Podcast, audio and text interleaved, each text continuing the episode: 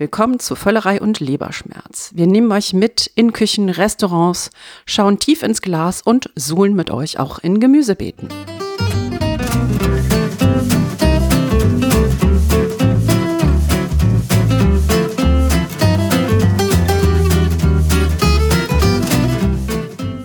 Herzlich willkommen bei einer neuen Ausgabe von Völlerei und Leberschmerz, eurem Podcast über Essen, Trinken und den ganzen anderen Rest. Am Mikrofon die Frau, die den Food Hub NRW mitgegründet hat und da immer mehr zu tun hat, wie man so hört. Lee Green. Ja, genau. Wir sind kurz vor unserer großen Veranstaltung, die Wenders hier zu hören ist, wahrscheinlich schon stattgefunden hat, aber dann könnt ihr auf der Website Food Hub NRW, zumindest unser Konferenzprogramm, auch nochmal die Aufnahmen euch angucken von die Zukunft der Ernährung. Ja, und wir sitzen hier mit Carmen Hillebrand, die auch ganz viel zu tun hat und nämlich in ihrem neuen Job jetzt durch die Welt reist und professionell Wein trinkt. Carmen, was hat es damit auf sich? Also ja, ich hatte einen Trip an die Mosel und beziehungsweise in Rheingau und äh, bin dort durch Weinberge gefahren und habe ein bisschen Riesling getrunken. Das war ganz harte Arbeit.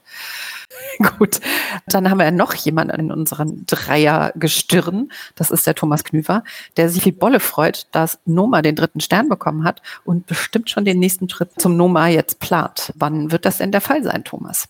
Na, im Moment ist das Noma jetzt noch nicht eingeplant. Also bei unserer allerersten regulären Ausgabe Ausgabe hatten wir ja wir verlinken euch das in den Show Notes nochmal. Hatten wir einen Besuch im Noma, äh, meinen letzten Besuch, und zwar inklusive Original-Sounds. Das haben wir jetzt in all dieser Lockdown-Zeit nicht mehr gemacht, dass wir in Restaurants gehen und dann auch äh, euch mitbringen, nicht nur wie es schmeckt, sondern äh, wie es dann auch klingt. Und insofern, ja, Noma ist toll. Tatsächlich möchte ich nach Kopenhagen, aber nicht wegen des Nomas, sondern wegen des Alchemist äh, das ist ein Zwei-Sterner, der bei mir auf der persönlichen Bucketlist aktuell auf Platz eins steht weltweit. Und jetzt schauen wir mal, wann das Reisen nach Dänemark wieder ein bisschen entspannter geworden ist. Vielleicht klappt es ja noch dieses Jahr. Auf jeden Fall Alchemist ist für mich jetzt der Platz, wo ich hin möchte. Warum? Es ist eine sehr wilde Mischung, die alle Sinne ansprechen soll. Guckt einfach mal bei Instagram, sucht nach Alchemist Kopenhagen. Es ist mehr als nur Teller, auf denen Essen liegt alle, die da waren, sind hochbegeistert. Auch der geschätzte Miguel Calero von U-Dinner, den wir ja vor, äh, auch schon vor sehr langer Zeit mal interviewt haben. Der sagt auch immer, Alchemist is the thing. Auf nach Spannend. Kopenhagen dann. Genau. Wir kommen mit. Erstmal nach Paris, da brauche ich Kams ganze Tipps. Liebe Hörer, wenn ihr mal auf nach Paris äh, wollt, dann wisst ihr ja einfach Carmen Hillebrand anfunken und dann kriegt ihr die besten Tipps und Tricks, wo man in Paris essen gehen kann. Genau. Könnte es sein, dass wir gemeinsam in Paris sind, Lee? Weiß ich nicht. Äh, das letzte Wochenende im äh, September. Ja, dann sind wir gemeinsam in Paris. Ja, ziehen wir Dann müsst ihr gemeinsam essen gehen. Was hatten ihr da vor? Wir haben schon reserviert, allerdings nicht am Wochenende, weil die ganzen guten Läden, das ist ja das Absurde. In Frankreich, aber gerade in Paris, die ganzen guten Läden haben inzwischen Samstag und Sonntag zu. Oh. Ähm, wir sind dann aber montags, auch mal ein etwas ungewohntes Gefühl, eingebucht beim großartigen Pierre Garnier. Seit mhm. Urzeiten drei Sterne, ein irrer Typ. Ich war schon mehrfach bei ihm essen, also wir waren schon mehrfach bei ihm essen. Und es ist ein, ein großer Spaß, weil er eines der wenigen Restaurants hat, bei denen man nicht das Tasting-Menü bestellen sollte, sondern à la carte. Und dann bestellt man drei Gänge, aber jeder Gang besteht aus sechs, acht verschiedenen kleinen und großen Tellern, wo er im Grunde ein Geschmacksbild oder ähm, ein Produkt sozusagen in all seinen Facetten definiert und das ist ein, ein ganz, ganz großes klassisches Vergnügen. Okay. Wie heißt der nochmal, der Laden von ihm? Pierre Garnier. Heißt nur Pierre Garnier? So wie der äh, Herr selbst. Er hat mehrere Restaurants. Er hat auch mal eins in Berlin. Das hat inzwischen, glaube ich, leider zugemacht. Aber sein Hauptding ist halt Pierre Garnier. Ist inzwischen auch äh, glücklicherweise renoviert worden. Das war auch mal nötig und ist in einem Hotel, das eher die Klientel, ich sag mal, alterstechnisch 70 plus anspricht. Aber nichtsdestotrotz ist es für mich das höchste Lob, das ich an ein Menü vergebe, ist, wenn es mein Denken über Essen verändert hat. Und Pierre Garnier ähm, ist eines davon. Eines von den, glaube ich, acht Menüs, die ich in meinem Leben bisher hatte, für die das zutrifft. Oh, schön. Habt ihr noch woanders reserviert? Ja, wir haben reserviert beim AT, das ist ein äh, Japaner. Es gibt wahnsinnig viele Japaner, die in Paris auf hohem Niveau kochen. Wir stehen aber noch auf der Warteliste vom La Perche. Das wäre natürlich noch mal ein Traum, aber da müssen wir gucken, ob da noch was frei wird. Mhm. Und ich bin ja gar nicht vorbereitet. Ich da ja eigentlich auch gar nicht zum Essen hin, sondern mir den eingepackten Arc de Triomphe anzugucken. Das ist auch einer der Gründe, warum wir da sind. Wir sind dann nochmal im Dezember in Paris. Und das ist vielleicht ein Tipp für alle diejenigen, die äh, auf hohem Niveau essen möchten. Da gibt es nämlich ein hunderttägiges Pop-up ab Anfang November von zwei der ganz großen, nämlich von Alain Ducasse und von Albert Albert, wie sagt man auf Spanisch, Adria, dem Bruder von Ferran Adria, der einst das El Bulli hatte. Und die machen da gemeinsame Sache in äh, einem Restaurant, das zum Museum am Quai Branly gehört, um die spanische Avantgarde mit der französischen Klassik zusammenzubringen. Küchenchef ist der Küchenchef des Plaza Athénée, das Ducasse geführt hat, auch dort drei Sterne. Und auch die Patissiere des Plaza Athénée ähm, ist da mit an Bord. Also ich glaube, das wird etwas Hochspannendes. Und die Plätze werden erst stückweise geöffnet. Das heißt im Moment, wir zeichnen das jetzt auf am 15. September, stand also, glaube ich, 12. September konnte man bis ungefähr 10. Dezember reservieren. Das geht jetzt dann noch Stück für Stück auf und ich glaube, das wird ein ganz, ganz großartiges Erlebnis. Jetzt sind wir da voll in dieser Gourmet Geschichte ja, drin. Genau. Eigentlich wollten wir ja mehr Gourmand sein. Ne? Zur Erinnerung in der letzten Folge, die Diskussion, sind wir Gourmet, sind wir Gourmand? Eigentlich wollten wir über Döner reden heute hier. Und jetzt reden wir hier schon wieder über Sternefressen. Ja, aber ich meine, das habe ich ja beim letzten Mal auch schon kritisiert. Jetzt haben wir plötzlich diese Schere im Kopf, weil ein Mensch das gesagt hat.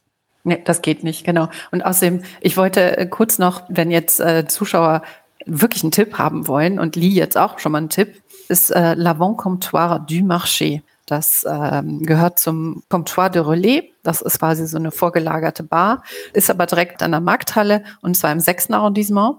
Kann man schön draußen sitzen, kleine Kleinigkeiten essen und hervorragenden Wein trinken. Und äh, das ist wunderbar. Da braucht man nicht so viel Geld ausgeben in Paris und äh, ist trotzdem hervorragend.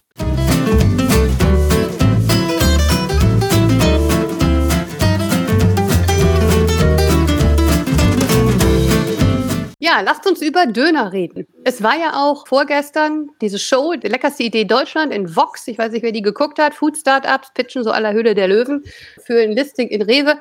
Der hat ja gewonnen, die Döner-Kartoffelbratwurst. Finde ich ja das Geilste. Es ist irgendwie halb Dönerfleisch, halb Kartoffel, halb Sucuk in der Bratwurst. Das hätte ich ja auch gerne noch verkostet irgendwie für diese Aufnahme. Müssen wir da nochmal nachholen. Ist ja aktuell irgendwie der große heiße Scheiß, ne? Ich fand, es war schon mal heftiger. Es gab mal so eine Zeit, das ist jetzt aber auch sicherlich fünf, sechs, sieben Jahre her. Da macht man so ein paar Edeldönerläden auf. Mit Trüffel und so. War, war das das ja. nicht in Berlin? So ein, so ein Döner mit Trüffel? Interessant. Also hier in, in Düsseldorf hat jetzt aufgemacht ein Laden, der ist Tamam. Das ist aber nicht Döner, auch wenn das viele glauben, sondern das ist Kebab. Das heißt also, da ist kein Hackfleisch oder im schlimmeren Fall Pressfleisch zwischen den Fleischlappen drin. Aber ansonsten sehe ich da äh, aus meiner Sicht immer noch eine, eine Marktlücke. Berlin ist dann natürlich immer ein etwas anderer und natürlich auch größerer Markt. Aber wir haben ja Lukas Podolskis Döner. Jetzt auch in Düsseldorf. Der Kölsche Jung hat seinen Döner nach Düsseldorf gebracht. Genau, also man muss erklären, Lukas Podolski ist, ist ein, Fußballspieler. Fußballer. Ja. ja, das weiß sogar ich, dass der Fußball spielt. Das soll was heißen, ja? Ja, aber wir müssen ja uns, unsere Hörerinnen und Hörer mitnehmen. Der Ball ist rund und hat 90 Minuten. Das ist das andere, was ich über Fußball weiß. Ich fange an zu schlafen, wenn jemand über Fußball redet. Deshalb reden wir über Fußballdöner, damit du aufwachst. Das ist viel besser.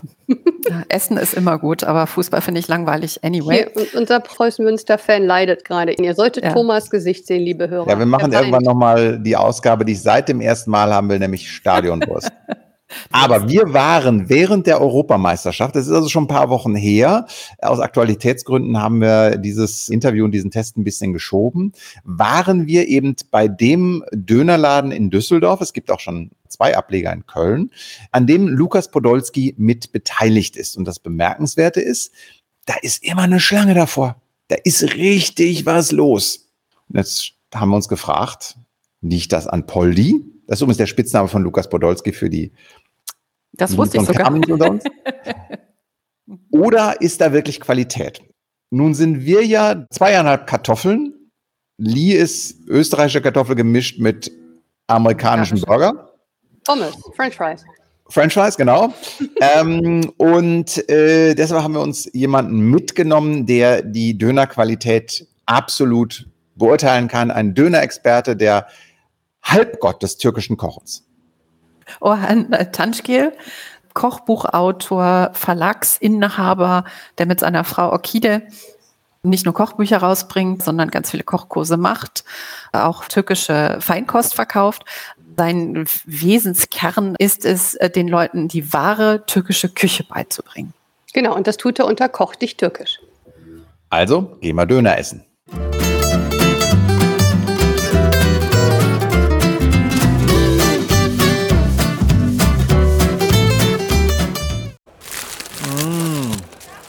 Das ist schon ein Riesenviech hier. Das Brot finde ich sehr lecker. Das Fleisch ist sehr dünn geschnitten. Auch das ähm, absolut prima. Ordentlich gefüllt. Ich bin nicht der Döner-Experte. Ich würde sagen, aber den kann man machen. Ich finde, das Fleisch ist schön knusprig und würzig. Das Brot ist lecker. Ja, der erste Eindruck ist schon mal gut.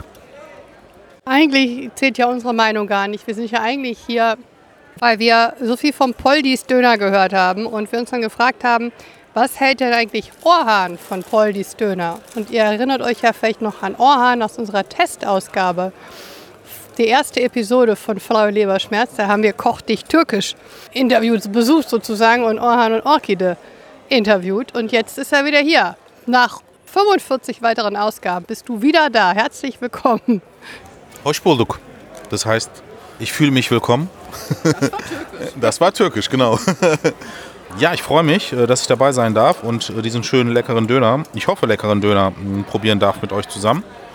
Ich habe auch schon ein bisschen Brot gegessen, ein bisschen Fleisch gegessen. Auf jeden Fall schon mal eine Steigerung zum üblichen Standard, den man so, so vielleicht kennt. Du hast ja immer gerne gesagt, dein Standardspruch ist ja eigentlich bei Koch dich türkisch, es ist so schrecklich, dass die Deutschen eigentlich die türkische Küche auf Döner reduzieren. Jetzt stehen hier Schlangen, 20 Leute um 8 am Abend und wollen Döner essen. Ja, das ist auf jeden Fall Marketing. Gutes, gutes Marketing, muss ich sagen. Podolski hat seinen Namen investiert.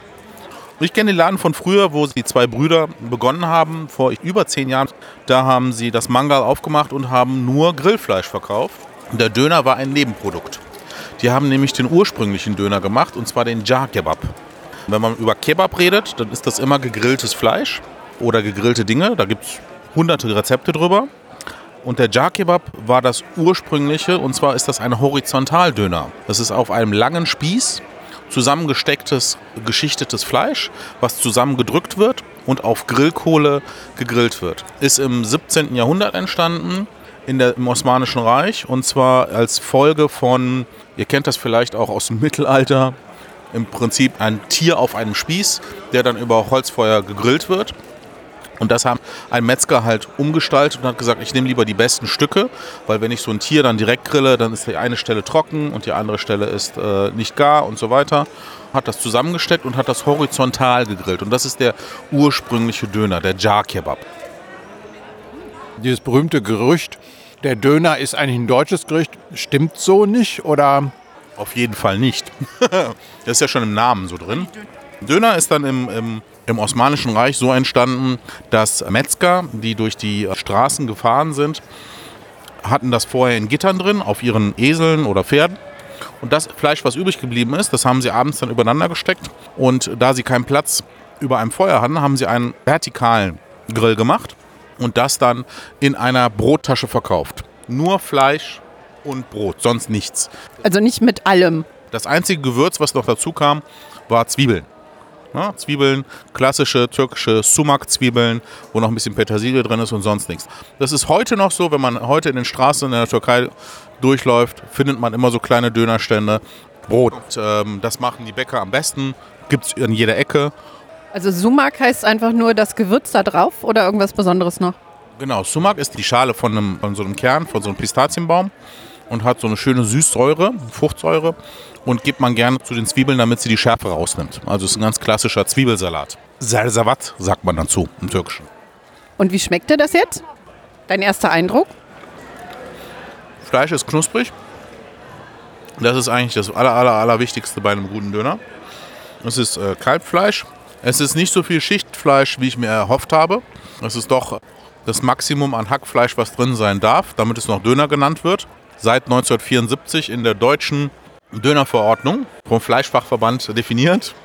Muss über 60 Prozent Schichtfleisch drin sein, damit es ein Döner genannt wird. Alles andere ist dann ein Spießbraten nach Dönerart.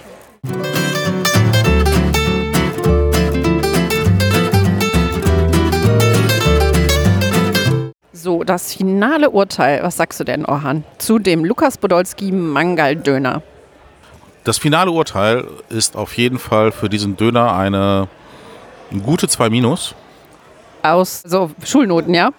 damit man das irgendwie vergleichen kann. Es ist kein klassischer türkischer türkischer Döner. Es ist aber auch kein klassischer deutscher deutscher Döner. Es ist, mischt sich irgendwo dazwischen. Könnte noch ein paar Punkte gewinnen, wenn es, das Brot noch ein bisschen besser wäre, meiner Ansicht nach. Ein bisschen fluffiger. Vielleicht haben wir einen schlechten Tag erwischt, weiß ich nicht. Der Döner ist mir zu hackfleischig. Da hätte ich wirklich echt einen Schichtdöner erwartet. Das ist mein, ähm, meine Vorstellung von einem guten Döner. Der Zwiebelsalat war nicht türkisch wie ein klassischer türkischer Zwiebelsalat mit Sumak, sondern einfach nur Zwiebeln. Ich esse Döner immer nur mit Zwiebeln, sonst mit gar nichts, keine Soße, kein gar nichts, um wirklich den Geschmack zu erkennen. Von daher, wie gesagt, eine 2 minus. Ist okay. Kann man machen. Erklär uns doch bitte nochmal, was hat es mit diesem Schichtfleisch auf sich? Ich kenne halt die Döner, da sind so diese Fleischlappen aufeinander gepiekst, aber das ist ja dann der griechische Gyros, ne? Also ein guter Döner, klassisch in der Türkei, wird nur aus Schichtfleisch gemacht. Das heißt, du hast Fleischlappen, die du einen Tag vorher einlegst in eine Marinade. Die werden dünn aufgeschnitten. Und dann am nächsten Tag werden sie äh, auf den Spieß zusammengesteckt, geschichtet in die Vertikale. Und um ein bisschen mehr Halt reinzubekommen, muss man nicht, kann man Hackfleisch dazwischen machen. Am äußeren Rand werden die überstehenden Teile abgeschnitten und werden noch wieder nach innen gesteckt. Und äh, so wird das bis nach oben hin geschichtet. Das nennt man einen klassischen Schichtfleischdöner. Und laut der deutschen Dönerverordnung muss mindestens 60% Schichtfleisch da drin sein. Der Rest darf Hackfleisch sein. Wenn das andersrum ist, also wenn mehr Hackfleisch drin ist, gilt seit neuestem, also das wird auch überprüft. Wenn man das in der Dönerbude hat, dann steht dort Spießbraten nach Dönerart, wenn dort mehr Hackfleisch dran ist. Weil im Prinzip kannst du ja das Hackfleisch auch in die vertikale Schichten einfrieren und äh, dann den Döner abschneiden. Das Klassische ist ja eigentlich, dass du ein schönes Stück Fleisch, die knusprige Seite an dem gebratenen Stück Fleisch essen möchtest. Ne, das ist ja nicht ein Steak, wo es außen knusprig ist und innen roh, oder nicht roh, aber halt blutig, sondern du willst ja dieses Knusprige haben. Nur dieses Knusprige. Und davon ganz viele kleine Teile in deinem Brot. Das ist das Typische. Und wenn du jetzt halt ein Hackfleisch da hast, dann zersetzt das einfach alles nur. Aber das ist das Ursprüngliche gewesen. Dann lass uns doch einfach dieses äh, angenehme Gespräch beenden mit einem Tipp. Wo kriege ich denn in Deutschland den aus deiner Sicht besten Döner? Das ist gar nicht so einfach. Ich kenne einen Laden in Langenfeld, die stecken das selbst. Äh, die machen das auch in der Vertikalen. Jeden Tag machen die das. Am Holzkohlengrill ist an der Autobahnausfahrt. Mal ganz kurz, Langenfeld am Rhein ist das. Es gibt noch ein Langenfeld in der Eifel, aber nicht das. Genau. Äh, es ist gerade Fußball im Hintergrund. Ja, auf jeden Fall, den Laden kann ich empfehlen.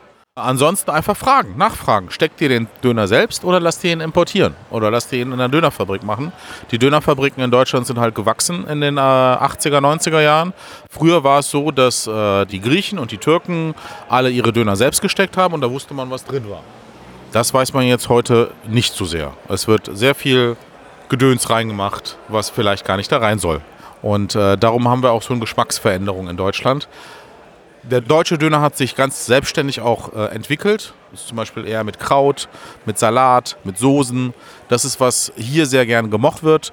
In der Türkei ist es komplett anders. Gibt es auch ein paar Berichte drüber. Kann man sich bei YouTube mal anschauen. Deutscher Döner und türkischer Döner. Das würden wir euch dann verlinken. Ich glaube, wir müssen jetzt Fußball gucken oder so. Keine Ahnung. Äh, vielen Dank, Orhan.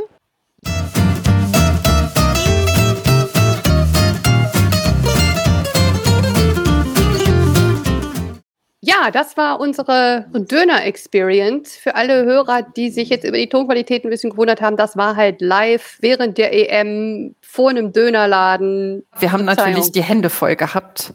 Wir mussten ja essen. Genau. Wir sind jetzt zum Spaß hier, wenn ich deinen Satz Oh, klauen. äh, Entschuldigung, seht ihr das auch da drüben? Äh, äh, äh, da ist, ist ein die Möwe. Hahn. Ach, so ein Hahn. Bringt dir den heißen Scheiß. Äh, lecker. Er bringt den heißen Scheiß. Leckeren Scheiß. Wir müssen uns endlich merken, dass diese Rubrik, die wir selbst erfunden und benannt haben, leckerer Scheiß heißt und nicht heißer Scheiß. Das wäre jetzt nochmal irgendwie so ein Neujahrsvorsatz. Dann haben aber unsere Hörer gar nichts mehr zum Augenrollen. Äh, Das auch, ja. Also Fremdschämen, finde ich, äh, wertet einen Podcast grundsätzlich auf. Absolut. Deshalb höre ich auch derzeit alle Podcasts mit Armin Laschet. Ja, unsere Rubrik, in der jeder von uns einen individuellen Tipp rund um das Thema Essen, Trinken und den ganzen anderen Rest mitbringt. Und ich bin schon gespannt, was ihr diesmal habt. Und ich sage jetzt einfach mal, Carmen fängt an. Dann fange ich mal an und diesmal gibt es kein Buch. Wahnsinn. Ich habe einen Podcast für euch und zwar Recipe Club. Ist von Dave Chang, ehemals Momofuku Restaurant, ein ziemlich bekannter amerikanischer Koch und vielleicht kennt der eine oder andere von euch auch Ugly Delicious von Netflix, die Serie von ihm, der mit Chris Ying, also die beiden sind die Hosts und die haben immer wieder auch einen Gast wie Priya Krishna Indisch-Amerikanerin oder Inderin, wie auch immer, die auch für New York Times schreibt, also Food-Leute. Das Konzept ist, es gibt so ein Wheel of Fortune, das mit äh, Themen bestückt ist oder Produkten und das bestimmt dann, äh, was gekocht wird. Und zwar jeder schlägt ein Rezept vor und alle drei kochen dann diese Rezepte und dann stimmen sie darüber ab, wer gewinnen soll. Und das ist sehr witzig, weil Dave Chang eigentlich immer verliert und ganz viel mit der Mikrowelle kocht. Also wirklich unglaublich spaßig, heiße Empfehlung. Nee, das ist David Shanks neuestes Pet Peeve. Also das macht er halt auch die ganze Zeit auf seinem Instagram-Account. Also ich habe mich schon mal gefragt, ob der jetzt irgendwie einen Sponsorvertrag hat mit einem von diesen Herstellern von diesen Mikrowellendosen, äh, weil er jeden Tag irgendwelche Lives macht, wo er irgendwie seine äh, Rezepte zeigt, die er immer in der Mikrowelle kocht. Ist natürlich lustig, wenn so ein hoher, dekorierter Chef äh, sagt, hier Mikrowelle ist okay, kann man machen. Entmystifiziert auch so ein bisschen den Anspruch, gut zu kochen und dafür irgendwie viel Equipment haben zu müssen, finde ich eigentlich gut. Ähm, es ist witzig, dass er das jetzt auch noch als Podcast initialisiert. Vielleicht gibt es ja demnach auch eine TV-Show, Mikrowellen kochen mit David Chang. Wenn er das dann tut, dann kann ich ihm empfehlen, sollte er dann mal türkische Küche kochen wollen in seinem Dings. Äh, deshalb ein kleiner eleganter Bogen nochmal zu dem Thema unserer Episode heute. Wollte ich nämlich ganz gerne eine Gewürzmischung empfehlen, die ich total toll finde, ähm, wenn man sich so ein bisschen die orientalische, die ähm, türkische oder halt auch die ähm, Levante-Küche vorgenommen hat. Und zwar ähm, ist das. Was ist Levante? Levante ist diese Region, wo dann halt auch äh, zum Beispiel Israel drin ist und Mittelmeerregion, Georgien ist auch Levante, glaube ich, wenn mich nicht alles täuscht. Da gibt es also eine tolle Gewürzmischung, die spreche ich jetzt garantiert falsch aus. Mohem, also Mohem mit H geschrieben. Die haben so äh, Shawarma-Gewürzmischungen, Kebab-Gewürzmischungen, Sata-Gewürzmischungen, haben aber auch viele eigene Gewürze. Ich habe das Sumacht von denen. Das ist ganz großartig. Es macht sehr viel Spaß, mit diesen Sachen zu kochen. Und äh, wenn ihr die sucht, kriegt ihr die zum Beispiel auch bei Orhan und Orchide im Koch dich türkisch Online-Shop. Ich habe mal einfach meine Lieblingspralinen mitgebracht. Leider Wo sind die? Also wir sitzen ja nicht zusammen diesmal. Also wir haben eine Kamera an, aber das Setting ist so kompliziert im Moment bei mir, weil ich jetzt zu Hause bin und auf Handwerker gerade warte, dass ich euch die leider nicht zeigen kann, aber ich kaufe sie regelmäßig und einfach mal die Empfehlung, ein Chocolatier, der heißt Fabrice Giot, also G-I-L-L-O-T-T-E. Der sitzt eigentlich in Dijon und macht fantastische, klassische Pralinen, gehört zu den besten Chocolatiers in Frankreich. Er macht auch sensationelle Kekse, die total schlicht aussehen und wirklich einfach ganz großartige Biscuits sind. Und solltet ihr mal unterwegs sein in ähm, Dijon oder Lyon oder im Burgund, dort gibt es seine sensationellen Kreationen, auch ganz wunderschöne kleine Käferchen mit Fruchtfüllung. Diese Fruchtfüllungen sind auch bei Pralinen ähm, so ein Ding, was ja besonders beherrscht und für sehr bekannt ist. Wie kriegt man die Dinger? Also derzeit ist es so, dass er nicht nach Deutschland versendet, wenn ich das richtig interpretiere. Das liegt auch, glaube ich, daran, dass im Januar sein gesamtes Schokoladenlabor abgebrannt ist. Und auch seine Produktion und andere Chocolatiers ihm dann geholfen haben, dass er bei ihnen dann nachts produzieren kann. Es wird also langsam alles erst wieder aufgebaut. Aber es gibt eine kleine Lösung und die ist ein wunderschöner, sympathischer Laden in Münster. Und der heißt, ja klar. war klar, genau. Da, daher habe ich allerdings, muss ich auch sagen, da habe ich Fabrice J. überhaupt kennengelernt. Dieser Laden heißt Au Chocolat, also AUX-Chocolat, französisch.de. Der betrieben wird von einem ganz reizenden Ehepaar, sie Französin, er Deutscher. Die haben auch ein kleines Café dazu und die haben nur eine Handvoll französische Chocolatiers und zwar nur High-End, nur Top. Und die haben auf ihrer zugegebenermaßen ähm, vielleicht nicht 100% zeitgemäßen Homepage auch die Möglichkeit zu bestellen. Und dort gibt es zum Beispiel die Standardbox von Fabrice Giot mit 295 Gramm Pralinen für 41,90 Euro. Und wirklich, wenn ihr euch was gönnen wollt, das ist ganz, ganz fantastisches Zeug. Und okay. jetzt mit den Temperaturen kann man sowas wahrscheinlich auch wieder gut durch die Gegend schicken. Genau, und jetzt könnt ihr ja Schokolade mampfend, ne, Recipe Club hörend, dann schon mal den nächsten Kochkurs bei Orhan beziehungsweise mit der Gewürzmischung ausmachen. Genau. Und natürlich immer weiterempfehlen, diesen wunderbaren Podcast, den ihr mit so viel Begeisterung hört. Wir freuen uns über jede Empfehlung, über jede Bewertung. Wir haben euch lieb. Gibt auch Whisky. Also für alle diejenigen, die fünf Sterne bei iTunes geben. Wir haben auch schon lange keine neue iTunes-Bewertung mehr bekommen. Geht hin und bewertet reichlich davon. Natürlich nur positiv. Und wir freuen uns immer dann auch von euch zu hören. Und in diesem Sinne sagen wir schönen Tag ja, noch, wann immer ihr das hört. Bis zum nächsten Mal. Tschüss. Tschüss. Bis dann. Cheers.